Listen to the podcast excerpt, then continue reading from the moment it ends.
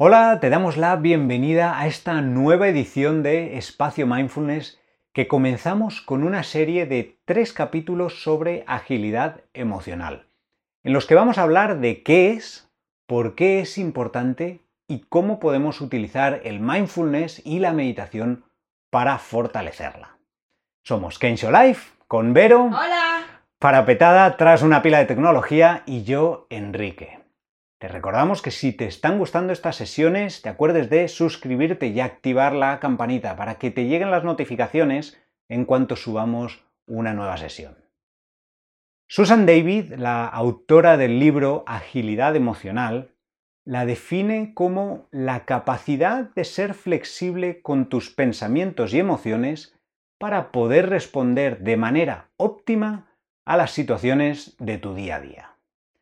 Susan David, que es psicóloga del Harvard Business School, habla de cómo la muerte de su padre cuando era pequeña, su reacción ante esta tragedia y la ayuda de una profesora le llevó a un cambio radical en su relación con las emociones, cambio que supondría la base para todo su trabajo profesional.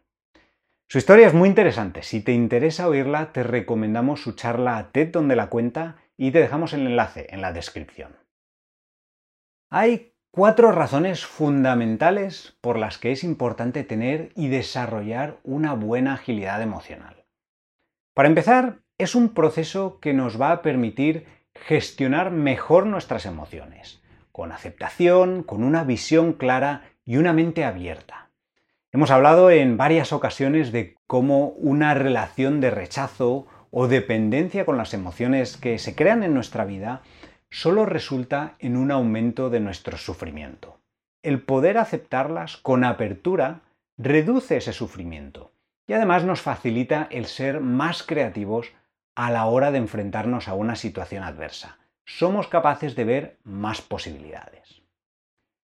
Además, nos ayuda a lidiar mejor con los cambios. Como ya vimos en otras sesiones, los cambios son la única constante.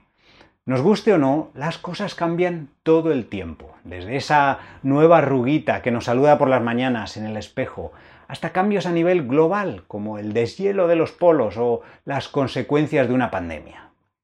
La agilidad emocional es necesaria para adaptarnos mejor, para manejar todos esos cambios de tal forma que nos permita experimentar emociones positivas alrededor de ellos y tener la habilidad de amoldar nuestra mentalidad y nuestras acciones a la nueva situación.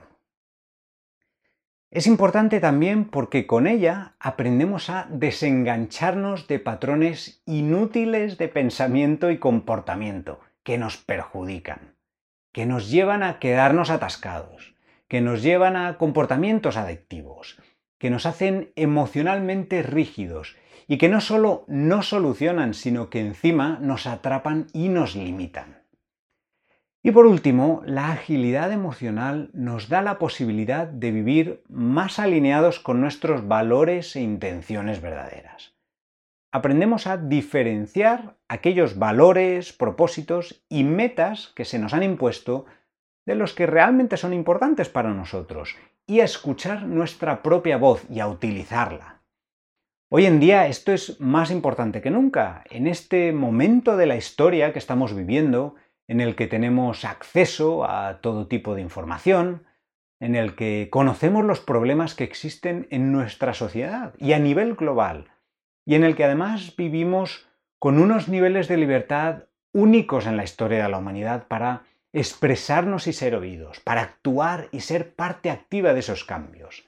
El vivir alineados con nuestros valores es fundamental, mientras que no hacerlo crea una fricción constante en nuestras vidas.